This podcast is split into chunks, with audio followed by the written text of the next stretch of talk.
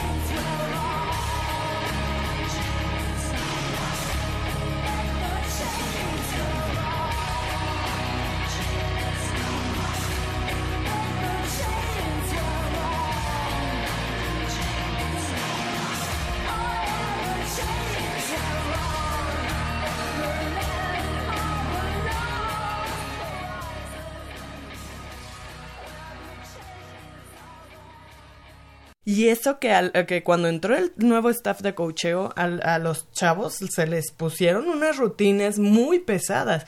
No sé qué tanto eh, se les... am, Afecto. No, no, no. Eh, ¿Qué tanto se les desglosó? No, de- se- bueno, ajá, Ah. se les desglosó en las cargas de, de entrenamiento para llegar a tu punto, a su punto principal y cuál fue el punto principal de la temporada, porque esta temporada el, eh, definitivamente la final no es el punto principal, o sea, tu pico principal, por así decirlo, ¿no? Entonces, este...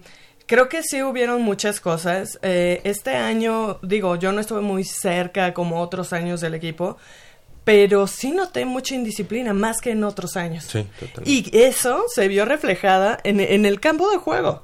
O sea, cu- ¿cuántos, eh, ¿cuántos castigos no hubieron esta temporada? Más que en cualquier otra temporada. Entonces, todo eso, todo eso se va sumando, se va sumando, para que al final, en una semifinal, Te quedes fuera. te quedes Fíjate, fuera. Yo, yo te quería preguntar, Javier. Se, entonces tenemos permitido, tú que conoces todavía más a fondo, entonces está permitido que Pumas tenga estos altibajos. Eh, bien lo dicen ustedes, el, el nuevo staff de cocheo va aprendiendo sobre el camino, sobre la marcha. Oye, este, eh, ¿no se supone que un staff de cocheo ya tiene conocimiento de un plantel? Eh, no se supone que un staff de cocheo viene dándole seguimiento no solo a Pumas EU, sino le viene dando seguimiento a, equipos varios. Yo creo, y pienso que aquí hubo más que eso, aparte de las faltas de atención por parte de los jugadores, y lo vimos contra burros blancos, no es posible haber perdido un partido en 50 segundos cuando tenías todo por para haberlo ganado. Entonces, sí se permite, sí nos podemos permitir esos altibajos tan drásticos, o, o- o- o ese, o ese proceso del cambio siempre implicará Fíjate caer que no sé en esas instancias. ustedes qué, qué opinen de esto. Eh, Alberto de León, coordinador defensivo del equipo de Pumas Ciudad Universitaria, eh, como jugador siempre fue un jugador muy temperamental. Sí, es lo que dicen por ahí el- todos los que lo conocen. Acuérdate que pues, yo contra lo el juego de burros blancos, yo te... ¿se Ah, acuerdan es que, que hubo una llamada de atención al staff de cocheo? Sí. No sé si se acuerdan Sí, sí. que hubo una llamada de atención. claro. Y eso se reflejó en la agresividad de los muchachos en el campo. Sí. ¿Por qué? Porque para que, burro, para que Burros Blancos nos ganara, hubo dos castigos por falta de concentración de los muchachos que habiendo detenido al equipo del Politécnico, salía el castigo por este rudeza innecesaria. Entonces, eso, aparte de parar el reloj, avanzaban las 15 yardas y entonces fue lo que se gestó para que nos dieran vuelta en el marcador. Mira, yo, yo considero un, un buen trabajo, buen trabajo de Alberto de León. Este, yo a él le lo conozco, incluso nos enfrentamos, somos de la misma generación. Él, lo- él en los frailes y yo en los vietnamitas desde niños. Somos de la, de la zona norte de la Ah, Ciudad pues de tú ya te lo re que te conoces. Ajá, entonces el coach Galeto o Congo o Alberto de León este siempre ha sido muy temperamental. Nuestro coordinador defensivo anterior, este Gabriel Sánchez Acuña, también también lo fue así. También fue como, o sea, quien me diga, "No, pues es que el Congo siempre como jugador siempre fue pues un poco este agresivo, un poco este ¿cómo decirlo? Este, de repente con muchos pañuelos y todo eso." Pues eh, el Black también como coach, digo, como entrenador, como jugador, también fue así. También fue un Sí. jugador temperamental, jugador... Pero este, habían menos castigos. Sí, entonces a lo que voy es que quien, quien argumenta es que es parte de, es, de, de que como jugador fue así y ahora como coordinador es así. No, no, porque en el caso de Black sí lo cambió y lo hizo este más, más mental, ¿no? Menos o sea, lo, temperamental lo- lo hizo positivo. lo hizo positivo. Sí, y ahora creo que la defensiva, bueno, esa, esa, esa serie de la que hablas de 50 minutos, digo de 50 segundos, en la que nos empatan el partido, eh, finalmente, el equipo de Burros Blancos, la verdad, hay que decirlo, fue una serie totalmente regalada. Claro. O sea, ¿cuántos, cuántos pañuelos hubo en ese momento? E incluso la última jugada que ya se, ju- se juega sin segundos en el, en el reloj, Ah, sí. Así es. es una es un regalo, es una quinta jugada. ¿no? Así es. Entonces, este nos damos cuenta que de pronto ahí este el staff de coaching tiene que ver. Yo creo que yo creo que aquí hay que no repartir culpas, sino repartir responsabilidades. Sí. Y yo creo que está en un 33.33% staff de coacheo, autoridades Y y jugadores. Yo estoy de sí, acuerdo, sí. ¿eh? Yo estoy de acuerdo. Ahora, Ahora- eh, el jugador en un momento determinado, sí, yo puedo entender que la desesperación del partido, este, lo, lo, lo, lo físico que se dio el mismo, este, las instancias en las que se hacen las anotaciones, yo puedo entender todo. Entonces, ¿qué hay que trabajar? Hay que trabajar más la mentalidad del, del jugador, porque el jugador, a final de cuentas, el que marca la última pauta es el jugador El que ejecuta. sí. el que ejecuta. Entonces, si él está desconcentrado, si él no tiene el temple para en una jugada X no perder la cabeza, ¿de qué estamos hablando? Uno de los pañuelos se dio ya habiendo terminado la jugada.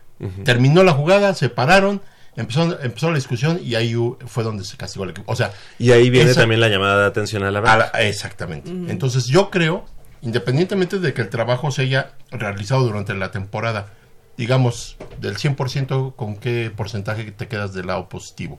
¿Un 75, un 80?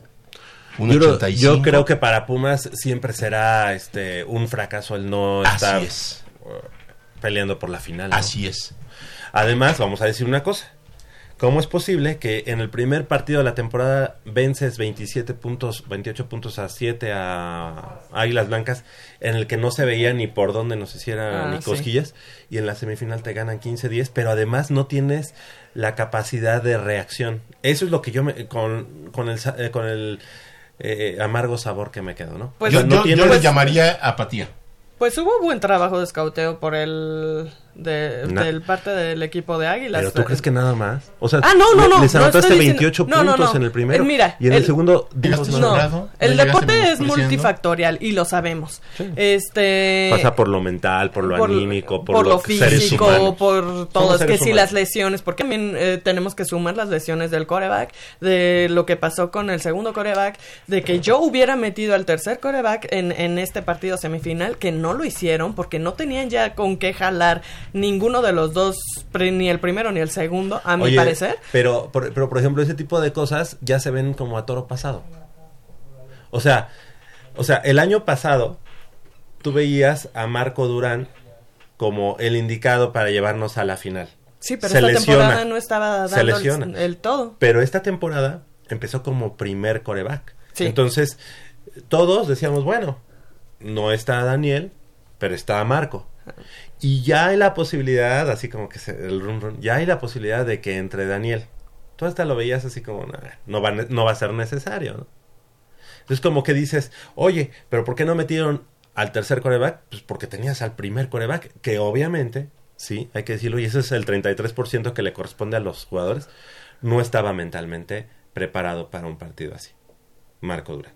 O sea, porque no se preparó, digo, porque no tuvo la confianza necesaria durante los partidos para poderlo Y llevar. déjame, te digo que fue desde el principio de temporada, desde que via- viajaron a Estados Unidos, no estuvo en, en el, en el donde tenía que estar para estar al 100. No, no tenía la atención en los partidos. No estaba enfocado. Fue, digamos que, parte de la indisciplina del equipo. Pues es, es, es, es preocupante porque un jugador que va a tener una oportunidad de ser prácticamente el titular toda una temporada, dependiendo de sus actuaciones, yo creo que llegas con hambre. Llegas así con las ganas de que nadie, nadie, nadie te haga sombra. Claro. Llegas con la idea de que tú vas a cumplir con ese cometido y vas a sobresalir y vas a, te vas a echar a, a- a la espalda del- al equipo. Oye, Y eso es una misión que debes de tener desde la cuestión mental. En el, en, el, en el partido contra Águilas Blancas, en el momento en el que eh, nos bloquean la patada de despeje. ¿no? Solamente mandaron a un jugador a cuidar al pateador.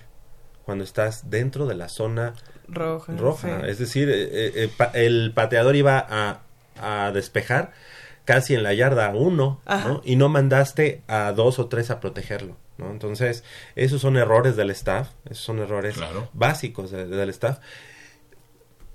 Pero al staff, eh, evidentemente, hay que ver qué es lo que le pasó, qué no, qué no logró cohesionar en el equipo, para también después este, repartir la responsabilidad a las autoridades que apostaron por un cambio.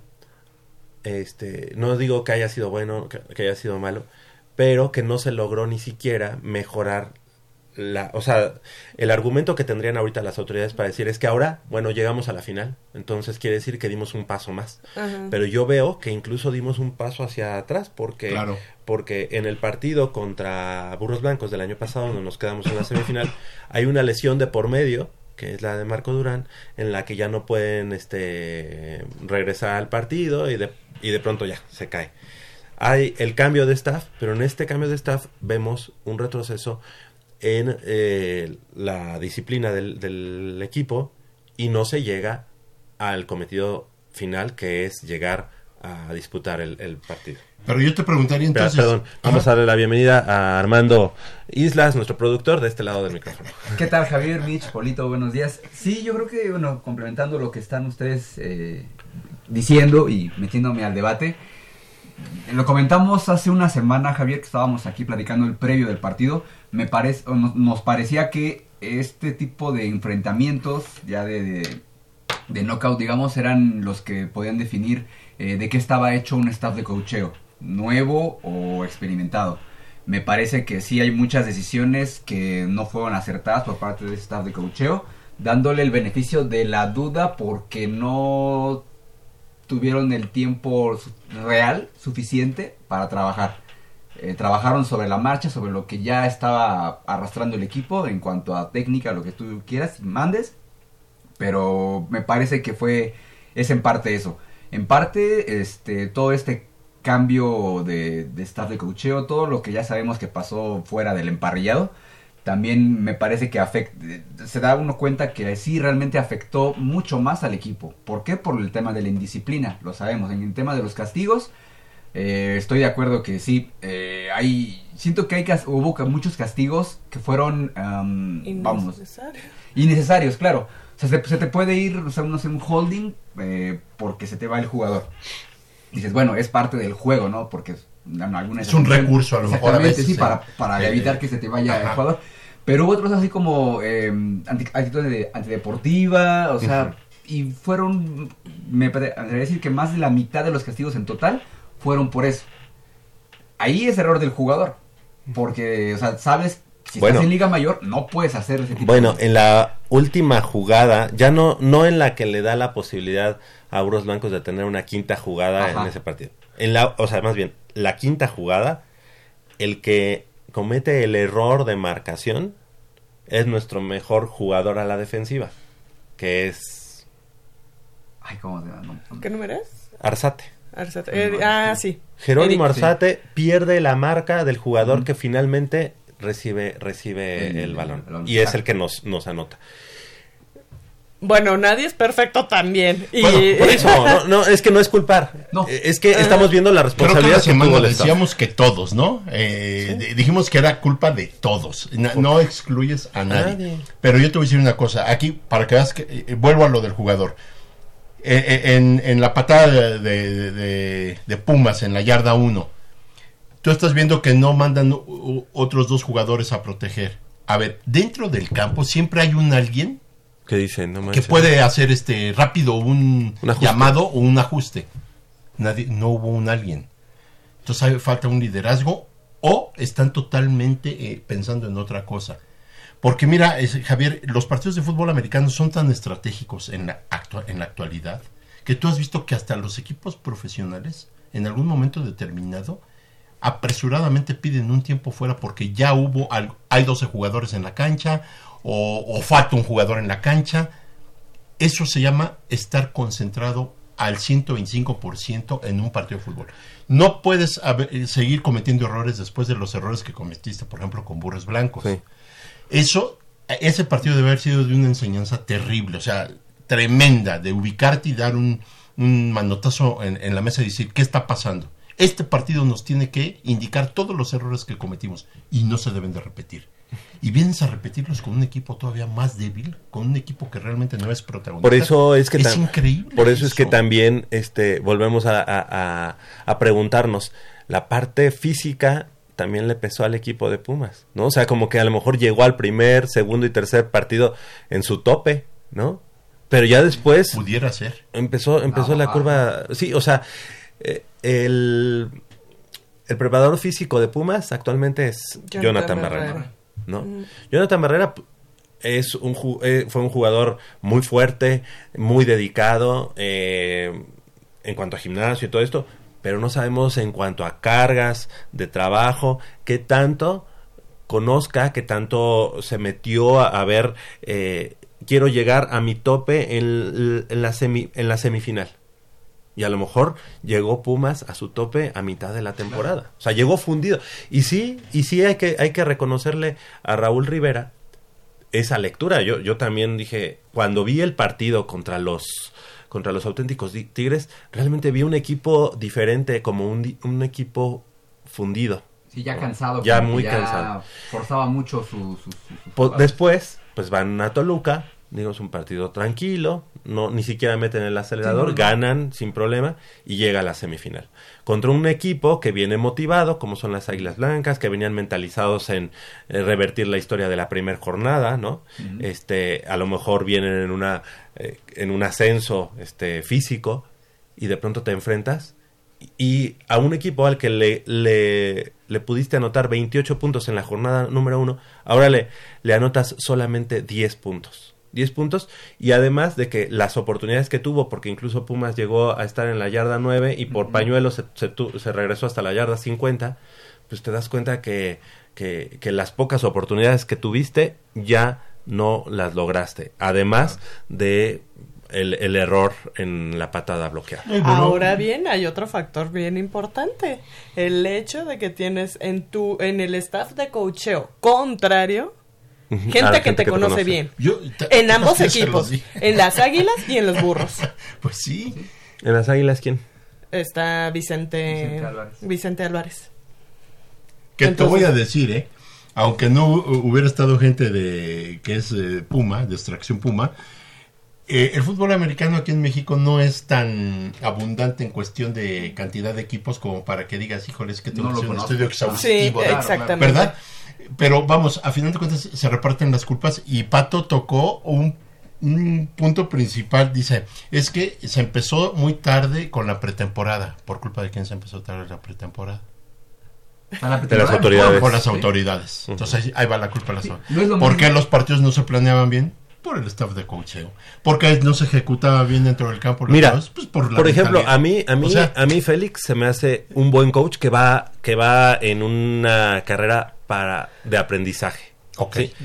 Ahora yo les pongo otro, mm, Pero otro ¿qué tanto escenario. puedes estar aprendiendo a, a esas alturas? Es que ese es el Por eso, punto. O sea- ajá, yo, yo les planteo otro escenario, que también es responsabilidad de las autoridades. Es, tenías una terna de, de- de posibles coaches y no te fuiste por el que más eh, autoridad tenía sobre el equipo que iba a dirigir y que ya había estado en Liga Mayor, ca- caso concreto del Black. Dándole, dándole el beneficio de la duda, ¿eh? Pudo haber sido mejor o pudo haber sido peor. Claro. ¿no? Sí. Sí, eso sí, el Apos- no existe. pero- Apostaron por, por Félix, que a mí se me hace una buena apuesta, pero también es lo mismo que, que dice. ¿Por qué te pones a experimentar en el equipo de Liga Mayor? Así Ahora, es. la situación, la situación que se viene para el futuro, no inmediato, pero a mediano plazo, no es fácil, ¿eh? ¿No? O sea, porque ahorita estamos viendo que tenemos una, una intermedia que no ganó o que ganó un partido solamente y que no la ves con la fuerza necesaria, ¿no? Y que en la Liga Mayor se te va una generación que pues, ya fue campeona, que ya pudo... es. sí. y es fuerte. Y tu primer equipo, sobre todo en la defensa. Exacto. Sobre todo. Eso es muy preocupante. ¿Qué Entonces- viene detrás de ellos? Entonces, y te, y te das cuenta y volteas para los otros lugares y son equipos que se están fortaleciendo. No, y Entonces, que ya están en proceso de maduración. Ajá. O sea, ya están fuertes, pero todavía les quedan dos años más por decir por algo. lo menos. Y Sí. por lo menos. Y, entonces te pones a pensar, digo, en el peor de los casos, ¿no vendrá otro, otra época de, de Oscurantismo. No, por. ¡No! ¿Te acuerdas que comentamos hace Cállate una los semana? ojos. Yo hacía mucho tiempo que no veías a, a un Pumas como como mediano, como de- ¿Disminuido? disminuido. Ajá. Y yo, ¿qué será? 2006, que fue la última vez que tuvimos un equipo de Pumas CU con marca perdedora. O sea, yo te me acuerdo que lo dije. y Esta no fue una marca perdedora. No, no, no. No, y de hecho fue, O sea, de hecho fue- líder en todo. Ajá. Ajá. ¿verdad? ¿Y, ¿Y cómo es que no llegas a una...? Entonces, ¿sí podemos echar culpas? Sí, o sea, al te, tienes que preocupar, o sea, digo, mejor esta temporada, como decía Mitch, eh, o sea, se trabajó con lo que ya se tenía, es un, como, se con los réditos que ya tenías de antes. El staff de coaching, yo siento que este staff de coaching no, no tuvo la oportunidad de, mos- de mostrar su verdadero trabajo, por la premura en la cual llegó. Ahora en esta temporada nueva sí se le va a tener que exigir, o sea, llegar al- a la final como mínimo, y ya es exigencia de... de- de Espérame, todo, ¿no? Así como nosotros hemos dicho, bueno, pues el rector tendrá que hacer Ah, ajustes claro. en, su infra- en su estructura organizacional, porque hay situaciones en donde no se han dado este, los resultados y lo tendrá que hacer. Bueno, en, en, en ese mismo nivel, eh, eh, Félix tendrá que hacer los ajustes Sí, necesarios y los cambios necesarios en las posiciones clave.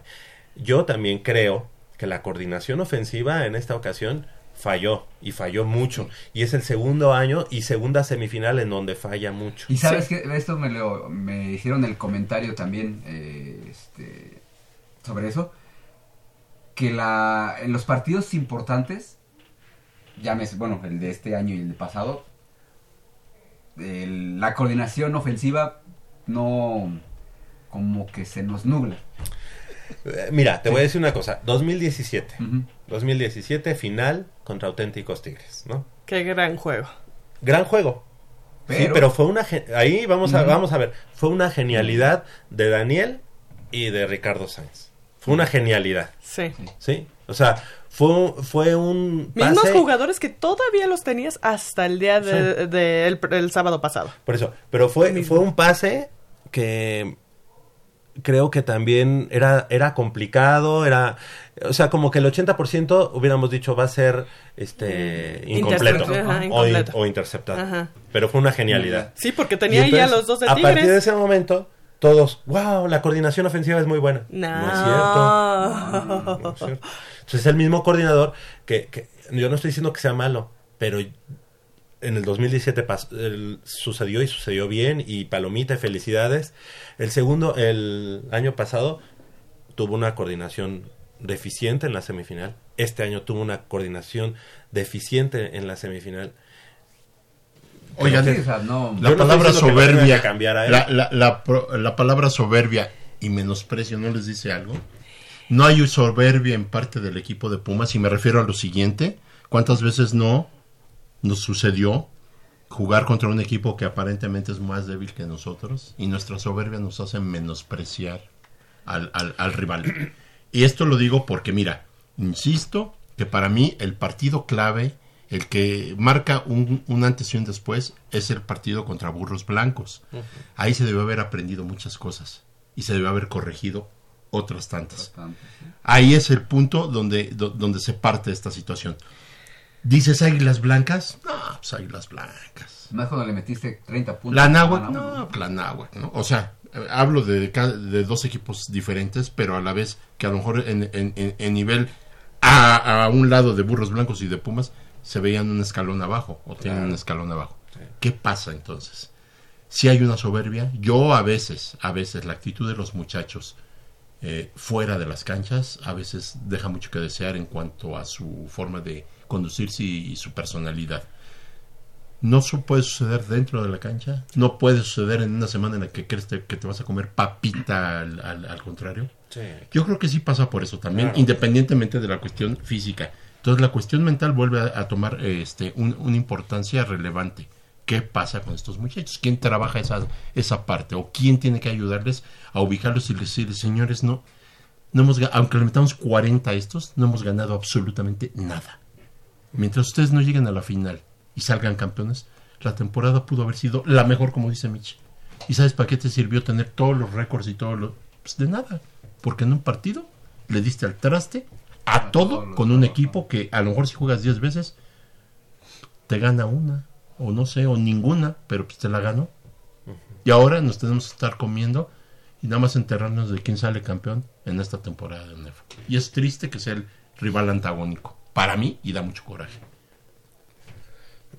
Bueno, eh, yo, yo, yo de, de pronto platicaba con, con amigos del poli y este, pues la única defensa que yo tenía, bueno, este, estás como el Cruz Azul, ¿no?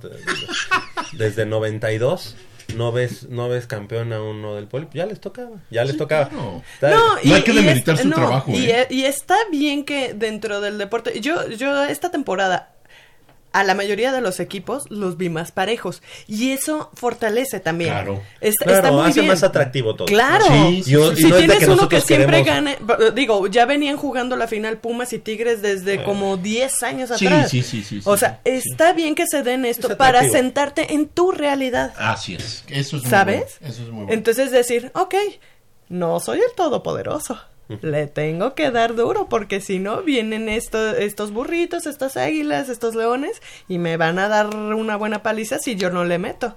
Entonces tengo que darle y que darle y que darle bien y tener humildad y hacer, salir al campo a hacer lo que tengo que hacer. Yo creo que es un golpe bastante fuerte a la. Sí, a la pero es, es a lo que voy, ¿eh? es a lo que voy. Creo que en este momento eh, no es solamente el haber quedado fuera, ¿no? ¿Cómo? Cómo quedas, contra ¿Cómo quién sí? quedas y lo peor es lo que viene.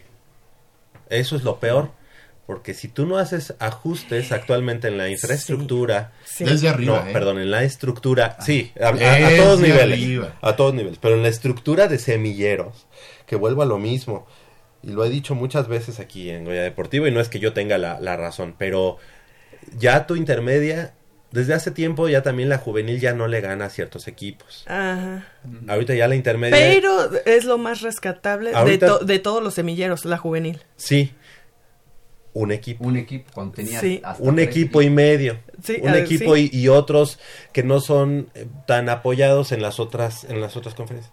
Si tuviéramos, si tuviéramos cinco equipos de juvenil en el mismo nivel que los que los Tigres del CCH Sur, tendríamos la posibilidad de nutrir a dos equipos de buena calidad en la categoría intermedia. Ahorita tenemos a un equipo muy bueno de, de- de- de juvenil. Tenemos también a los vaqueros, tenemos también a los coyotes, a los leopardos, que en su nivel también son buenos. Pero tenemos uno de, entre comillas, élite, como le llaman, nuestro equipo de élite. Sí, pero de ese equipo de élite te va, te va a nutrir con tres receptores. Y de esos tres receptores en la intermedia, a lo mejor dos de ellos son muy buenos. Y ya cuando suben a la Liga Mayor, pues a lo mejor ya nada más uno es bueno, porque los otros dos ya se fueron con la novia, se Ajá. dedicaron a estudiar. Esa historia, esa historia la- nos la sabemos de toda la vida. O Cada se van a otra generación. o se pueden Sí. ir a otra O institución. se van Sí. a otra institución. ¿No? ¿Por qué? Porque tenía, porque antes decíamos, bueno, en Delfines de Prepa 7 tenemos a tres, tres linieros. Ah, pero en la 8 tenemos a dos linieros. Y en la Prepa 5 tenemos a cinco linieros. Entonces ya los sumabas a todos y veías y decías, de aquí puedo nutrirme para tener cinco de buena calidad. Tranquilo. Pero ahora ya nada más tienes uno de élite, que son lo- los Tigres de CCH Sur. Si de ahí, de la juvenil, ya no, ya no van, ya no regresan, no sé qué, se embarazó a la novia, todas las historias que ya no sabemos. Ah, entonces en Liga Mayor tenemos la posibilidad de tener a un buen liniero, a un buen receptor, a un buen coreback si no, si no se lo piratearon. Entonces ese problema lo vamos a arrastrar si no nos ponemos ahorita las pilas para decir necesitamos Exactamente. buenos equipos en juvenil, Sí. buenos equipos en intermedia y no, no apostarle todo a un solo Se equipo. llama inversión, Javier. Y mientras no haya inversión en, en- en- en sostener más equipos, Inversión y visión. ajá, este, vamos a fracasar. Porque antes, hace muchos años, tú te ibas a los sábados a Ciudad Universitaria y veías no sé cuántos equipos infantiles, no sé cuántos equipos juveniles. Teníamos hasta 60 equipos de, de infantil, 40 equipos. Digo, era una cosa- La oro, la azul y la blanca. Era una cosa increíblemente impresionante. O sea, veías equipos por todos lados. Efectivamente, y es, es obvio. Y es Volvemos a la situación administrativa. Así Ahora es. los administradores de, de la dirección de deportes dijeron, no, ¿Para ya no, ya, ya no, ya no lo van a administrar ustedes porque aquí no vaya a ser que el dinero, no vaya a ser que no sé qué. Ah, bueno, y entonces mágicamente dicen, vamos a limpiar esto. Y ahora hay ocho equipos. Y de los ocho equipos, a lo mejor uno pasa a la semifinal, el otro. ¿Por qué? Porque entonces ya lim- limpiaste entre comillas, sí, pero también limpiaste la oportunidad de tener buenos, este, ¿A dónde se fue toda esa gente? A, dónde se a fue? los equipos a otras rivales. ligas, Claro, a otras ligas. a otros equipos. Y ahora a lo mejor son muchachitos que el día de mañana te van a decir, sí, este, yo jugué infantil en Pumitas y ya de ahí me fui a tal, a tal, a tal y ahora estoy jugando con eh, borregos salvajes o estoy jugando Con burros blancos. X. Eh, Ahí está el coreback. ¿quién, quién se está haciendo cargo de los semilleros de burros blancos? Alguien egresado de las filas de vietnamitas, de las que yo también soy egresado y que también jugué con Raúl Rivera. Entonces, si alguien sabe de semilleros de infantil, Es él. Sí. es él, porque teníamos la escuela. Sí. Y la escuela se llama Vietnamitas de Prepa 9. Le duela o le pese a quien le pese. Esa era la forma de trabajo. Porque les voy a decir una cosa. Los vietnamitas de Prepa 9 mantenían, mantenían la posibilidad de que Águilas Reales pudiera hacer sus viajes por el dinero que entraba Fíjate nada más. porque era, era una identidad y una eh, pasión por esos colores y era una, este, una máquina que trabajaba en función a la organización. Estaba la bien aceitadita. Digo, bueno, acuérdate de los tiempos en los que tu- nos dimos el lujo de tener tres equipos como Cóndores, Águilas Reales y Guerreros Aztecas. Digo, no, no es cualquier cosa. Claro. Tres equipos, por lo menos este, Águilas Reales y Cóndores eran de un nivel tremendo. Guerreros Azteca un poquito menos, pero no, dej- no dejaba de ser competitivo. Y hubo veces que los duelos Cóndores Águilas Reales eran unos agarrones que creo que peor que contra el Politécnico. Sí. Pero eran de veras de, de- de- de- Era el escudo de la UNAM haciéndose así, ¿no? Sí, ¿no? Contra el Sí. Entonces, qué triste que ahora este tenemos un equipo, dos equipos en Liga Mayor, que es uno, uno Pumas Acatlán, al que las autoridades le prestan menos atención. Si no es Las autoridades centrales. Sí, sí, sí, Central- centrales. sí, no, le prestan nula, nula- Esta temporada el equipo de Pumas Acatlán sí Y, va- fue... y vamos a platicar de eso. Este, están... Sí. ¿Quiénes? Los de Deporte. Deporte paralímpico. Perfecto. Pumas Zacatlán terminó cayendo en la semifinal, pero te deja otros, Otro otro sabor, sabor ¿verdad? de boca, ¿no? Porque por ahí algunas decisiones arbitrales también, 20 puntos a 13 el marcador final, este allá en Cancún, en- enfrentando al equipo que está abocado para ser campeón, de la conferencia nacional. equipo de la- No, pero además Pumas Zacatlán tuvo una, una temporada mejor. Sí, Yo en varios aspectos. ajá. Yo también siento eso. Con, alti- con muchos altibajos, ¿no? Esas, esas derrotas contra los equipos que todos, todos los que... Consideran que... eran ganables. Sí, pero por ejemplo, en las cuestiones administrativas Ah. estuvo mejor. Sí, tomando en consideración que las, eh, si Sí. volvemos a las autoridades Sí, sí. centrales no le ponen mucha atención a Pumas Zacatlán. Pumas Bueno. Zacatlán no hay temporada que no tenga que picar piedra. Pues aquí les doy a- una, una noticia off the record. No, este, creo que también por la situación este, económica y por el hecho de que estando actualmente en la conferencia nacional, Pumas Zacatlán tendría que viajar más veces, es decir, viajar a Tamaulipas, viajar Coahuila. a Coahuila, a Cancún, este, todo ese tipo de viajes. Y ahora que va a entrar un nuevo equipo de Mexicali, tendrían que viajar así hay la posibilidad de que Pumas Zacatlán, independientemente de que no ajá, haya levantado el cetro, solicite a la UNEFA subir, al grupo blanco, Fuerte. al grupo número uno. No, no es blanco, es el verde o la conferencia grande. Ajá. ¿De los 10 grandes? Es... No, No, ya no, no, se no, llama así. 10, ya no se llama así. Bueno, a la, a la Jacinto Licea. a la Jacinta sí. Jacinto Licea, y se lo solicite a la ONEFA. Eh, ellos apostando porque ya estando en el grupo 1 puedan ir creciendo en todo lo demás, ¿no? En Pues le- les va a pasar lo mismo que a los potros.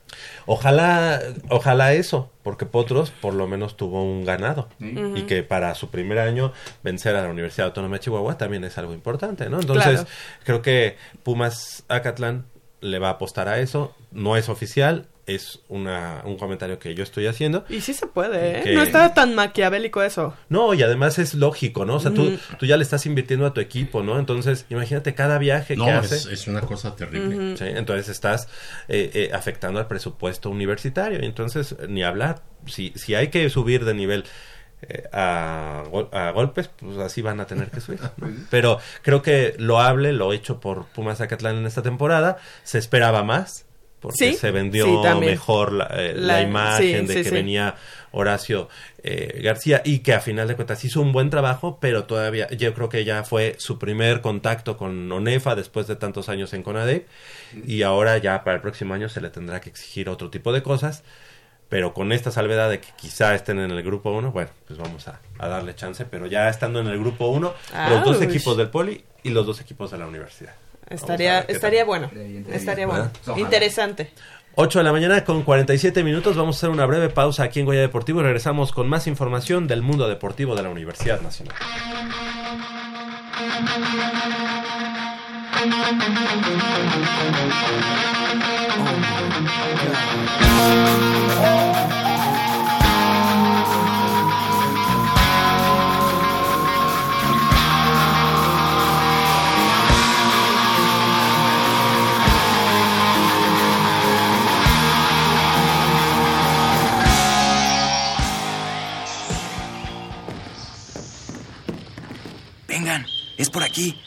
Cuidado para no despertarla. Pero si ya son las ocho. Shh. A las tres arrancan, muchachos. Rífate, Pedrito. Con esta tiene que caer. Despierta, dulce amor de mi vida. Chale. ¿Pero por qué nos moja? ¿A qué mujer no le gusta que le lleven gallo? Pues a todas, pero no cuando escuchan Goya Deportivo. Los sábados en la mañana tienes una cita no querrás que nadie te moleste. El cuadrante ensordece con el rugido del felino.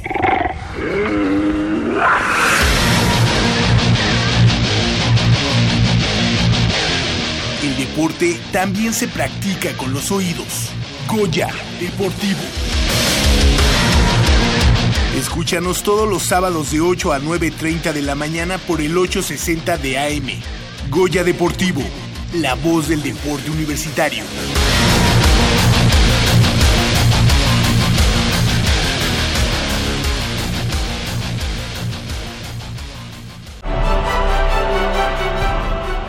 ...54 disciplinas deportivas... ...una universidad... ...este es el repertorio Puma...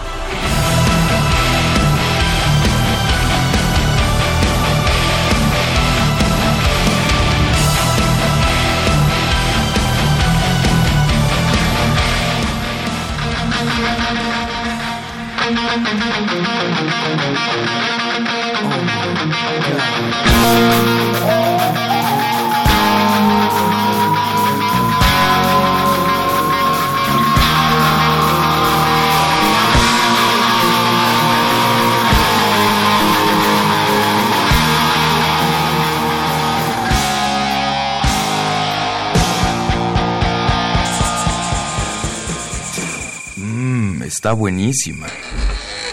Papá, ¿qué estás viendo? No, no- no- no es nada. Estoy viendo mi Facebook, mi amor. Pero ese no es tu face. Sí, ya sé, pero por favor no le vayas a decir a tu mamá. ¿Qué es lo que no me tiene que decir, eh? ¿Eh? ¿Otra vez? P- perdóname, por más que intento no puedo dejar de verla. La pasión por el deporte también causa adicción. www.deportes.unam.mx Noticias, videos, convocatorias, medicina del deporte y mucho más. www.deportes.unam.mx El deporte de la UNAM también está en la web. Goya Deportivo, la voz del deporte universitario.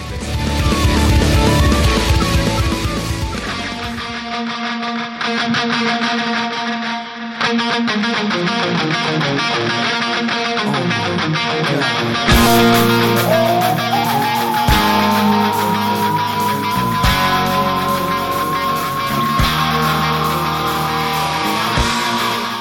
Ocho de la mañana con 51 minutos, estamos de regreso aquí en Goya Deportivo. Y bueno, pues el conjunto auriazul de paraatletismo conquistó seis preseas en la Paralimpiada Nacional 2019 que se desarrolló en Colima del 12 al 25 de octubre pasados. Y bueno, pues fueron eh, una de oro, cuatro de plata y una más de bronce ante los mejores exponentes del país. Eh, Luis Gerardo Martínez Hernández, el estudiante de dos carreras en la UNAM, eh, Derecho y Música, fue el atleta más destacado de la delegación universitaria al conseguir oro y plata en dicha competencia.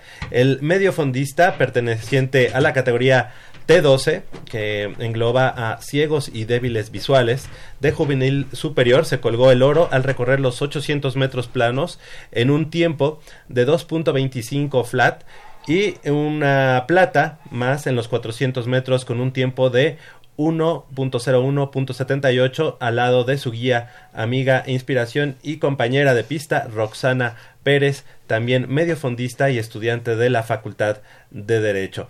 Mientras tanto, en los 500 metros, él ya, el ya conocido binomio universitario se colocó a escasos 13 minutos de... Cinco mil. ¿Qué? 5000 metros.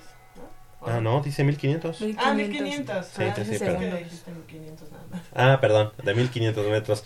Eh, se quedó a escasos 13, 13 minutos. Segundos. ¿Ya ves? A ver. Mira, primero lo tengo que quemar porque mira, yo estoy leyendo bien. Dice, mientras que en los 1500 metros le pone él, pero con acento. Entonces ya, mientras en los 1500 metros, él, y no, el ya conocido binomio. Ah, ok. Hablar con la Sí, no, no, ese. de ese. Ok, se colocó eh, a escasos 13 segundos del bronce de dicha prueba.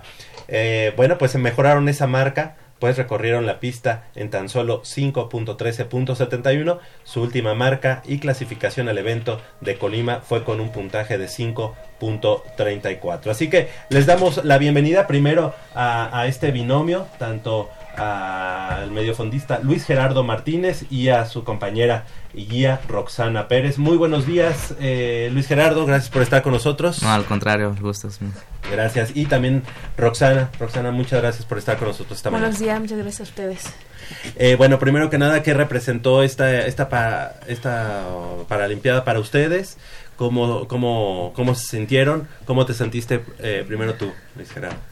Sí, en esta ocasión eh, venimos mejor preparados, con mucho trabajo detrás, con mucha coordinación y y teníamos como esa sensación de, de querer ganar una, una medalla y afortunadamente con el trabajo, con el apoyo de mi guía, pudimos alcanzar el oro y colgarnos una de plata también. ¿Cuál es tu prueba, digamos, fuerte? Em, 800 y 1500 son mis pruebas fuertes. Correcto. Y bueno, pues eh, Roxana, en este sentido, ¿cómo, ¿desde cuándo ya este, participando con Luis Gerardo?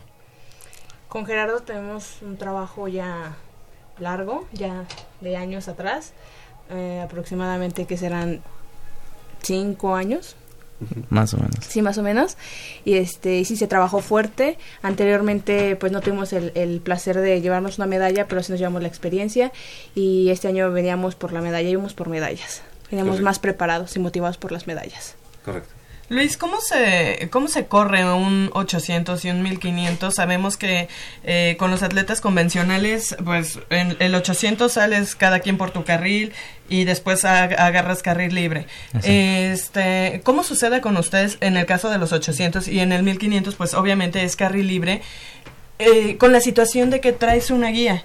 Eh, Sabemos que en el 800 y 1500 son pruebas en las que pues muchas veces pues los atletas convencionales se van codeando, se van pisando, se van dando spikazos, Sí, eh, toda esta situación.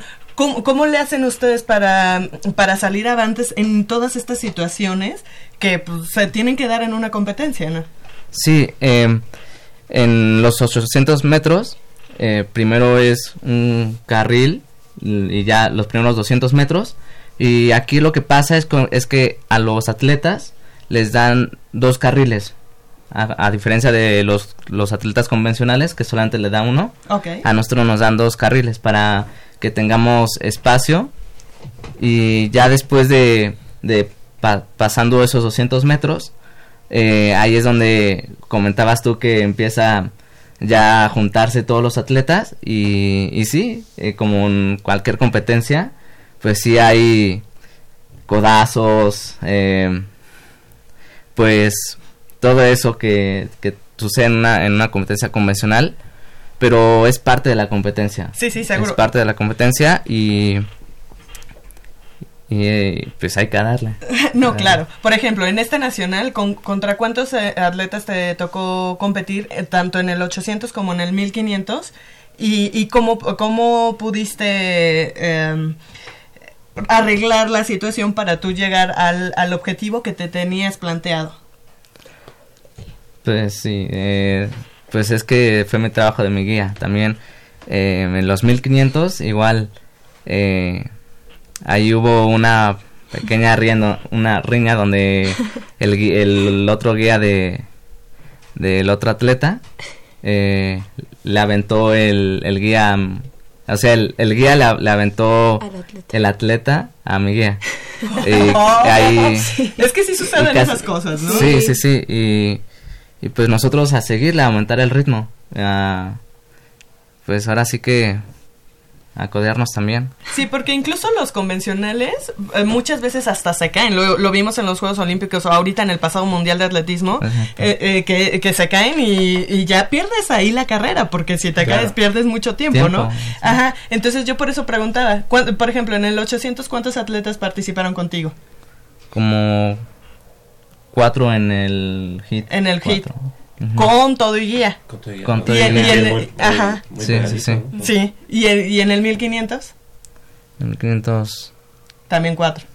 ujú, cuatro o tres. Habla Roxana. Yo, ta- la- le hago señas y... Ay, Dios. Ay, Dios. Eh, eh, O sea, ¿y tú cómo lo sentiste? Porque tú como guía vas viendo todo. Sí, sí, fue, fue, fue interesante, fue un poco, como dijo Gerardo, un poco complicado, porque pues yo voy viendo la, el, el área, la zona, y, y pues sí, sacarlo de la, de la zona de peligro, ¿no? Porque, por ejemplo, yo me llevé el empujón del otro guía, bueno, me, me aventó el atleta, yo me llevé la pisada, Gerardo sintió porque, o sea, estuvo, estuvo pesado, estuvo feo, porque no, si me caigo yo, se cae él y perdemos la, la prueba. Sí, eh, pero ahorita Roxana que le, me- le decía cuatro con la mano. A, A Luis, sí. Pero, pero es que además hay que decírselo a nuestros amigos, escuchas no, no te imaginas que Luis, que Luis este, tenga eh, ese porcentaje de visión. O sea, Sí. cuando yo lo vi, pues, este, adelante, pásale, ¿no? Y, y- y Roxana le dijo, hay un, hay un escalón. Ahí fue cuando, cuando entendí, entendí que a lo mejor el porcentaje es, es mucho menor, ¿verdad? Pero Sí. te, te vemos muy, este, Sí. eh, al 100%, ¿no? Sí, la, visión. Pero bueno, también, también eh, por su parte, Leonardo Miguel Saldívar, el alumno de la Facultad de Estudios Superiores Acatlán y perteneciente a la categoría T47 Juvenil Superior, se colgó dos medallas de plata. eh, eh, sumando para la delegación de la universidad, una en 100 metros planos con una marca de 13.55 y otra en salto de longitud eh, con 4.21 metros. Eh, Leonardo, bienvenido a Huella Deportivo Muchas nuevamente y bueno, felicidades por estas dos medallas. Muchas gracias. ¿Cómo te sentiste en esta Paralimpiada, Leonardo? Pues un poco nervioso, pero a la vez más seguro porque... ¿Fue tu primera Paralimpiada? Perdón. No, es la segunda. Sí, Pero mejoraste lo hecho en, lo- en la anterior. sí, bastante. En la segunda pues tampoco, bueno, en la primera más bien no me llevé nada. Pero pues sí es la experiencia de, de ver que pues hay más que mejorar y pues hay muchas mejores marcas. Ok. Y, y, pues te da como que esa hambre, ¿no? De, de querer ir por más. Oye, ¿y dónde te, te sientes mejor? ¿En 100 metros o en salto? Salto. Mm, De longitud. Pues no sé.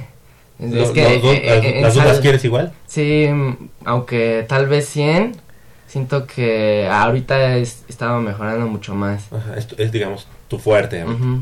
Ok, ¿y es, ¿y es tu mejor marca? ¿13.55? No, de, de hecho he hecho menos. no, esa, esa vez no sé qué sucedió. Yo creo que porque, bueno, esto fue un, fue un, un relajo todo el viaje porque, pues, el avión en el que íbamos a, a llegar, pues no llegó a, a en sí a Colima porque pues había una tormenta y pues no podía descender.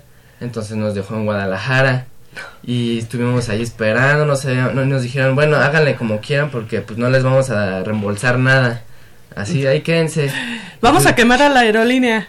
¿Cuál Eh, fue? eh, Era... Viva Aerobús. Ah, ¿Cuál era? Polaris. Pola- Volaris. Polaris. Ahí ya aquí quemando, ¿no?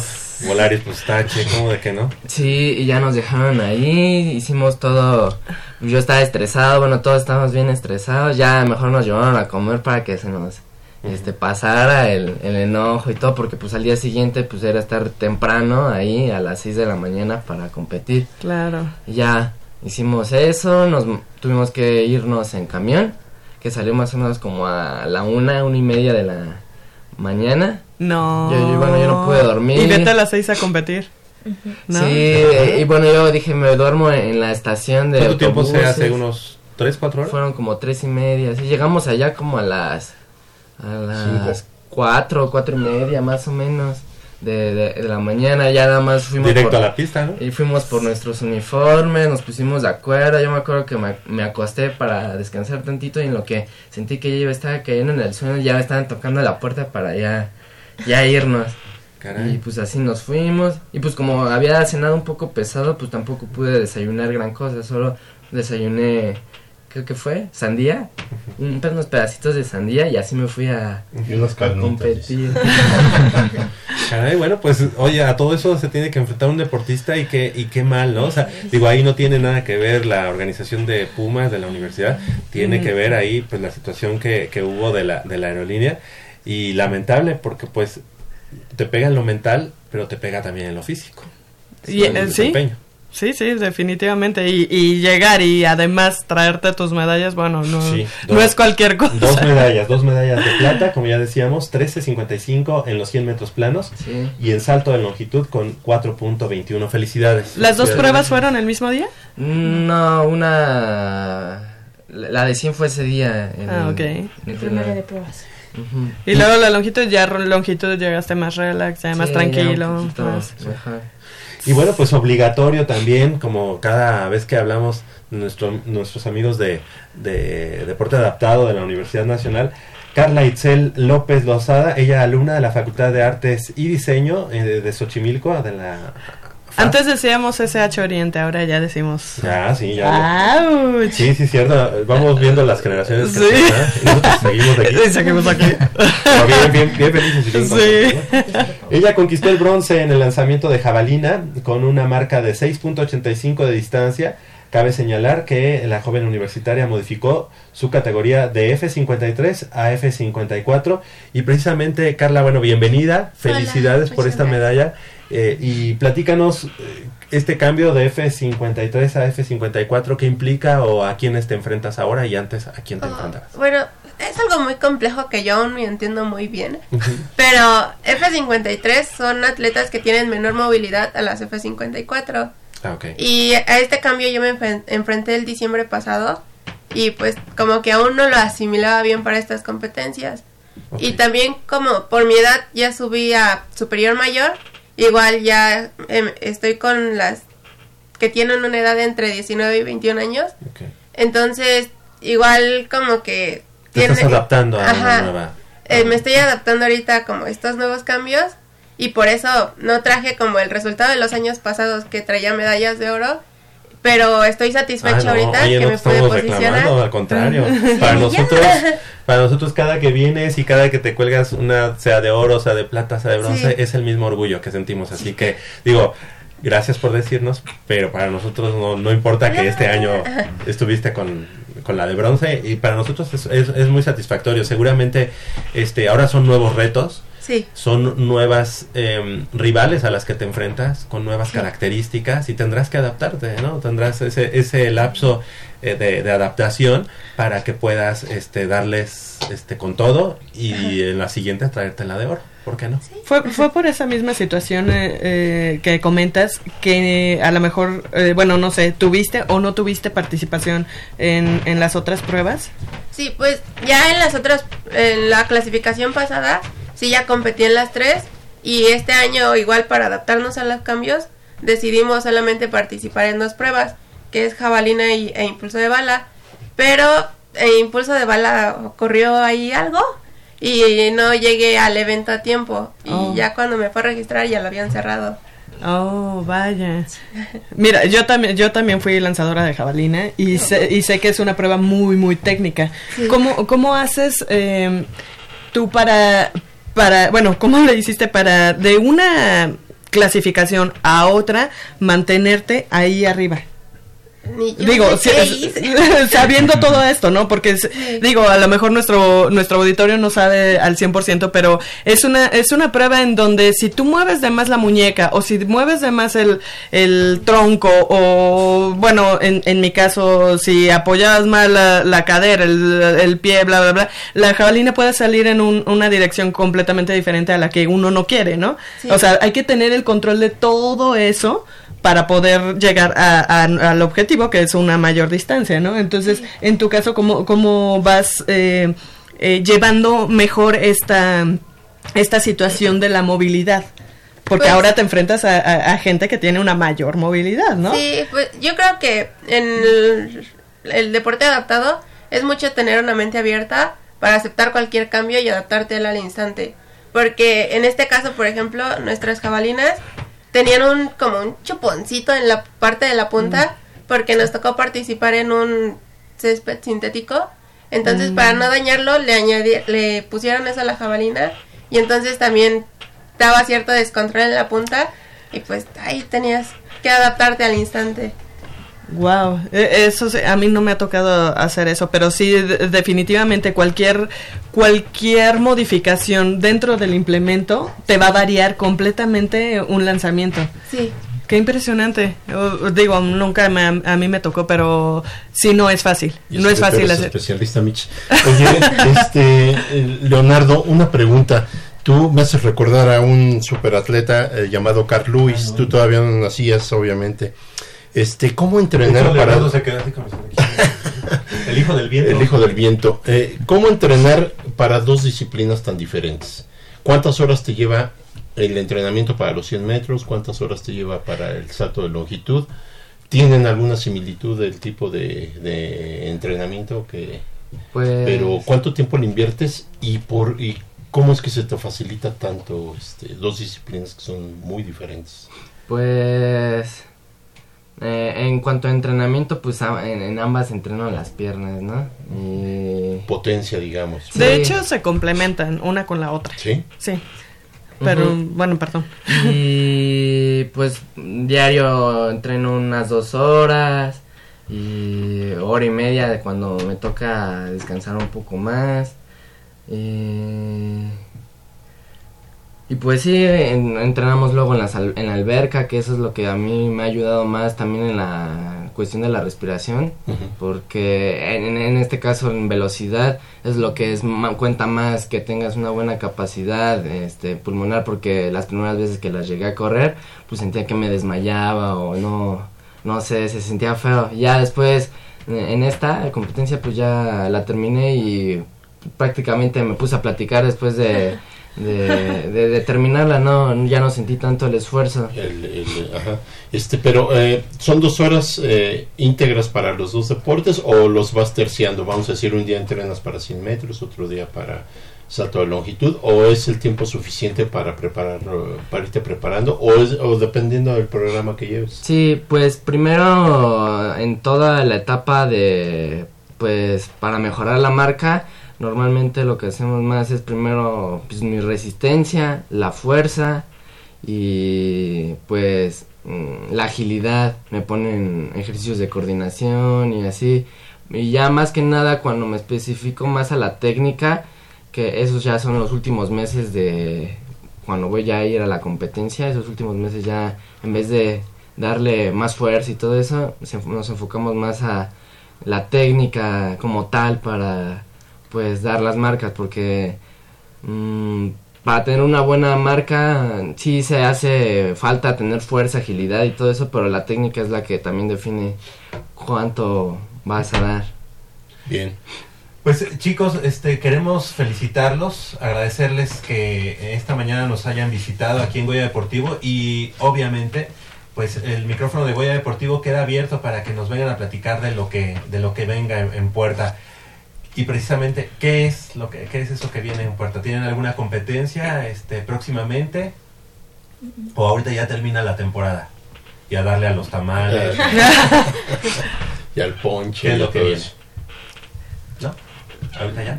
Ahorita ya van de descanso hasta el año que. Luis. Sí, ahorita nosotros eh, nos estamos preparando para... Para el ponche. para la próxima competencia que será los Juegos Universitarios. Ok. Y posteriormente... Oye, pero ahí, ¿por quién participas?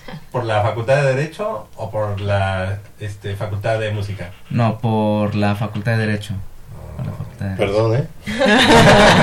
es que aquí este Leopoldo pues se pone de pie porque es su alma mater. Por favor. Y además yo creo que Roxana tiene algo que ver porque pues es su guía. Ah, exactamente. No. podría ser así como que 50-50. O sea, ¿no? Este, bueno, la- los Juegos Universitarios. ¿En tu caso, eh, Leonardo? Pues eh, vamos a mejorar mis marcas para ver si puedo colarme eh, con una buena marca en las este la verdad no sé dónde vaya a ser pero son unas competencias donde dan marcas internacionales y Las abiertas. pues las abiertas ajá Las abiertas. y, y ver qué tal me va ahí ya si soy un poquito más competitivo pues a ver Excelente, felicidades. Que haya mucho éxito. ¿Y en tu caso, en tu caso, eh, Carla? Pues ahorita igual por lo de la clasificación, que eso influye mucho, eh, vamos a, a ver qué próximos eventos se vienen y si no, pues dedicarme únicamente a la Paralimpiada del próximo año. Excelente. Perfecto. Pues que, que sigan los éxitos, chicos. Este, los esperamos aquí en Goya Deportivo para que nos sigan platicando todos estos triunfos, todos estos logros que están eh, llevando a nuestra alma mater. Les agradecemos el que hayan estado con nosotros y felicidades. Gracias. Roxana, gracias, Luis. Gerardo, Al gracias contrario. Carla y gracias Leonardo. Eh, estudiantes deportistas de la Universidad Nacional, de, el- de la Asociación de Deporte Adaptado de la Universidad Nacional. Son las 9 de la mañana con 13 minutos. Hacemos una breve pausa aquí en Goya Deportivo y vamos a regresar porque tenemos boletos para el partido de mañana eh, de- entre el equipo de los Pumas y el conjunto de los Bravos de Juárez.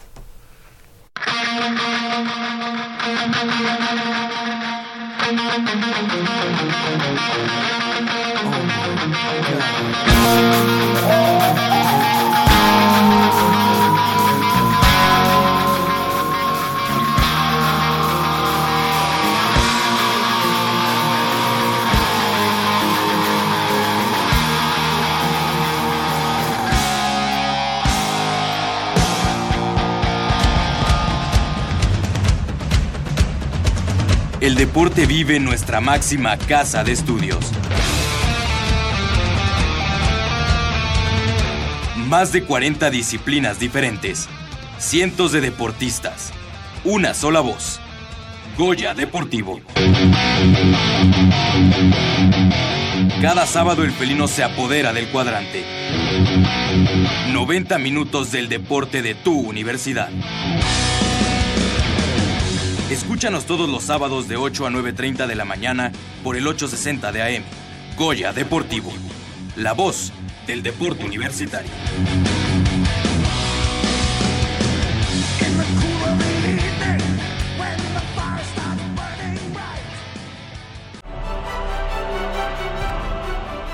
...54 disciplinas deportivas... ...una universidad... ...este es el Repertorio Puma...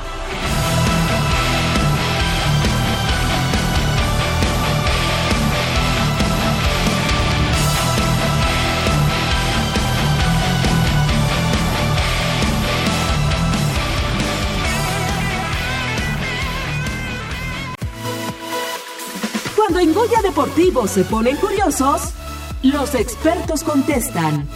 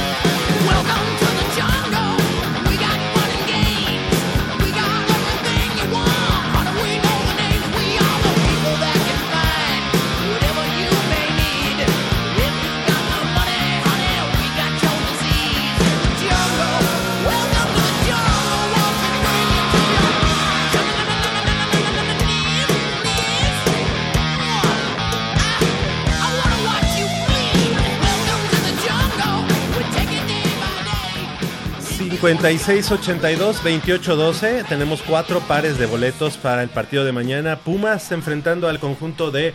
...los eh, Bravos de Juárez... Eh, ...hoy hay que poner un pequeño paréntesis... ...hoy teníamos invitado a nuestro amigo... em, Alejandro Prado. Alejandro Prado Prado. Sendejas. Sendejas, que Nuevo es capitán de Pumas capitán, y además estudiante de la Facultad de Ingeniería ¿no? de la es. Universidad Nacional. Lamentablemente, bueno, pues hay uh, algunas em,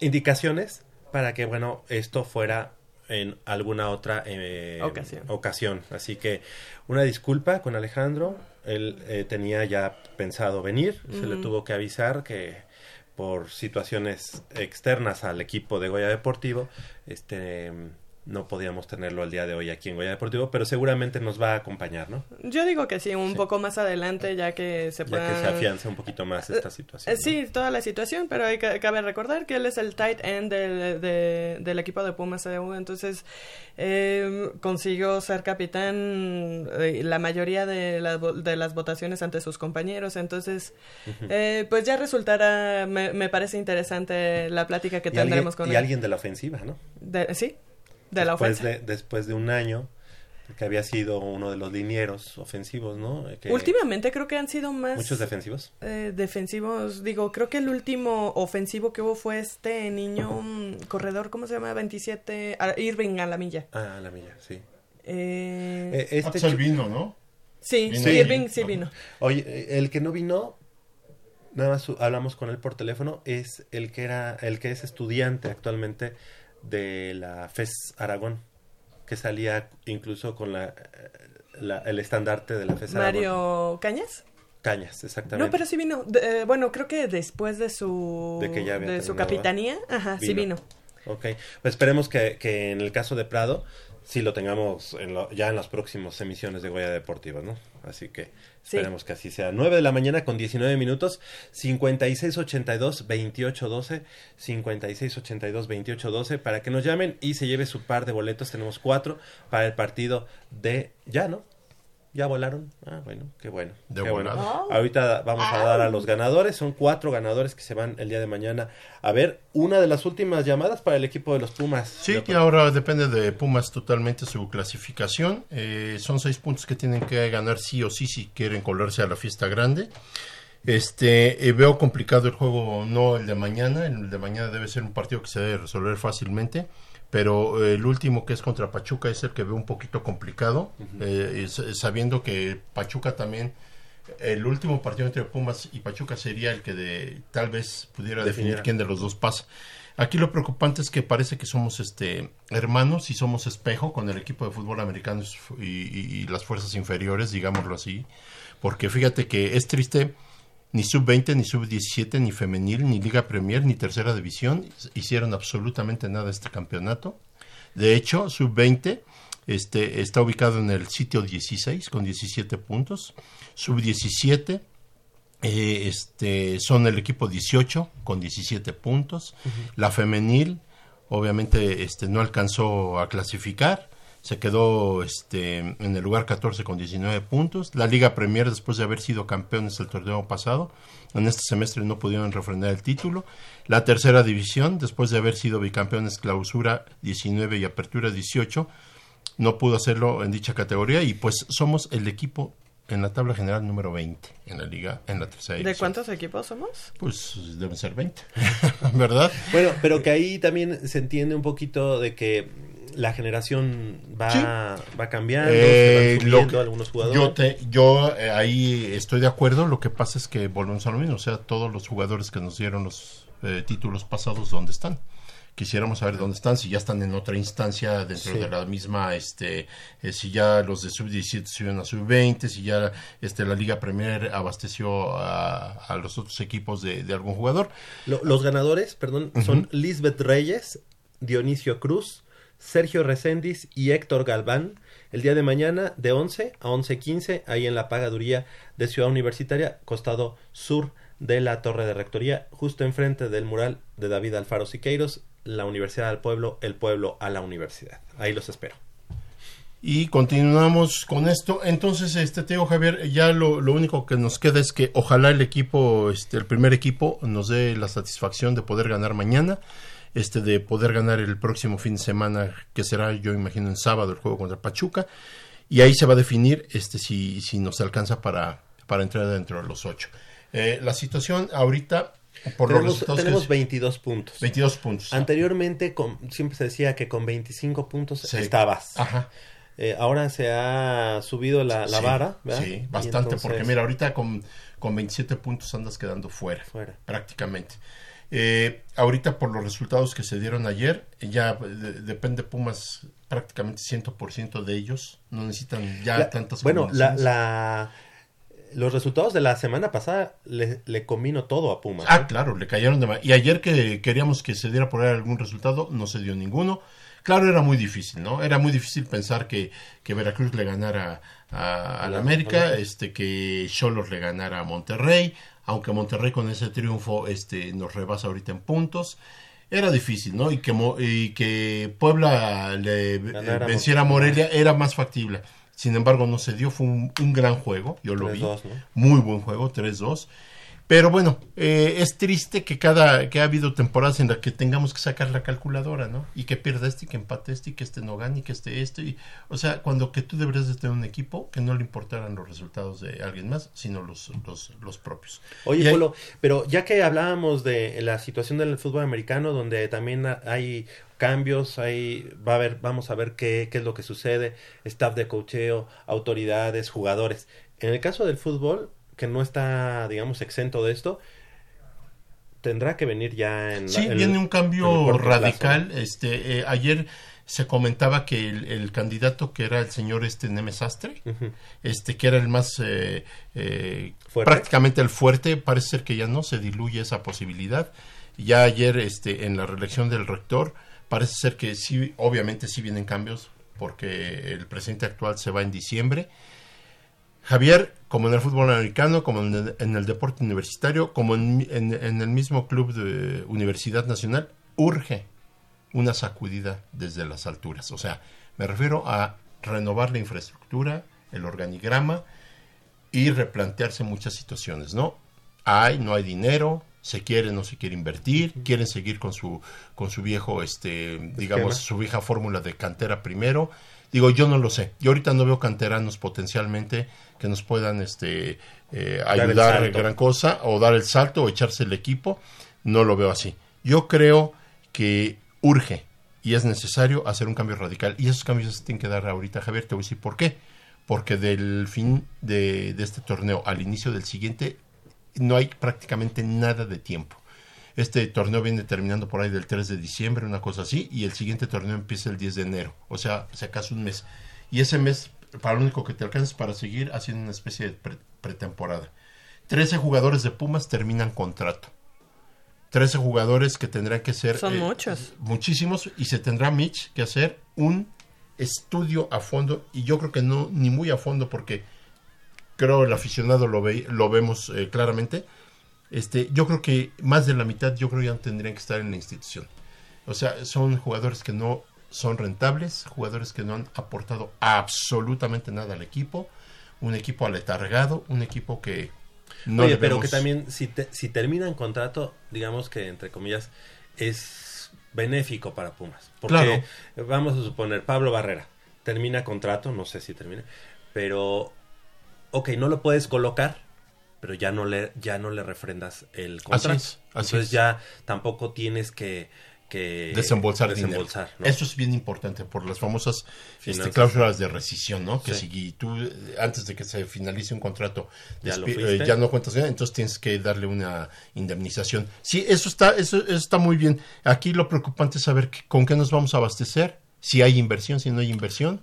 Este, cómo va a ver, cómo va a venir el reacomodo. ¿Estás de acuerdo que, por ejemplo, el, en este caso, eh, Ares de Parga se queda hasta diciembre por la condición de entregar Así es. el hotel de concentración? Y pues, porque se termina, el- digo, coincide con la cuestión de que termina el campeonato, ¿no? Y quiero suponer que es un parteaguas decir, bueno, termina el campeonato, yo les entrego. Pero, pero, ajá, pero también como que era, era, era como mal visto, ¿no? De, de alguna manera, que él se fuera y que todavía siguieran dejar a los sus albañiles, Sí, no, albañiles no, no, no. Yo creo que sí, yo creo que ese debe ser, debe ser eh, eh, una cuestión de, Sí, de co- salir eh, limpio comillas. en cuanto a decir yo entrego eh, en tiempo y, y en forma estas Y obras. él, y él debe ser el principal que ha de decir que Pumas esté en la liguilla y ya los dejé en la liguilla, Sí, ahí nos vemos. sí, sí, ¿no? sí, que a eso, eso él casi, casi sería para él como, sería para él como decir, vieron que las cosas se hicieron de maravilla, y pues sabemos que no es así. Ahora, la, la situación de, de- de la directiva, de una nueva directiva, implica que, por ejemplo, ahorita Guillermo Vázquez ya no va, ya no, ya no es este, viable. Guillermo Vázquez tiene un pie prácticamente en Chivas, y si no, en Toluca. Eso por un lado. Entonces se nos está yendo una posibilidad.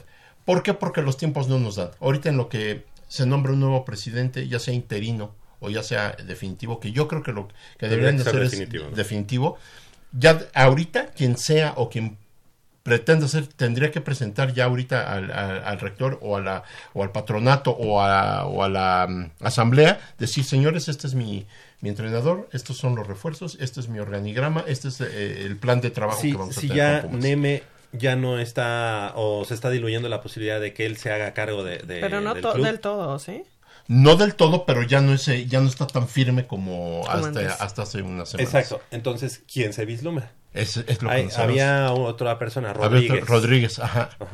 Este que, bueno, también en los medios eh, nada más dicen alguien y entonces buscan a ver el archivo, el archivo negro, el archivo bueno, no sé qué, y entonces empiezan a decir, este tiene estas cosas malas, este tiene estas cosas buenas.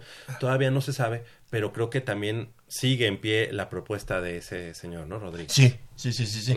Ah, que él estuvo, él estuvo con Con este Elías Ayub. Elías Ayub. Y dicen, dicen que él era realmente el que El hacía que todo. manejaba todo. Así que, pues podría ser, ¿no? Si, si es realmente esto verdad, vamos a, vamos a darle el beneficio de la duda. Este, pues fue una gestión muy buena, la de Brillante. A- Ayub. Sergio Rodríguez. Sergio Molleda. Que es papá de dos jugadores. Una eh, Oh, de esta chica. oh. Ajá, de esta niñita Rodríguez, una número 5 Número 5 de Pumas femenil y que ahora juega para Monterrey.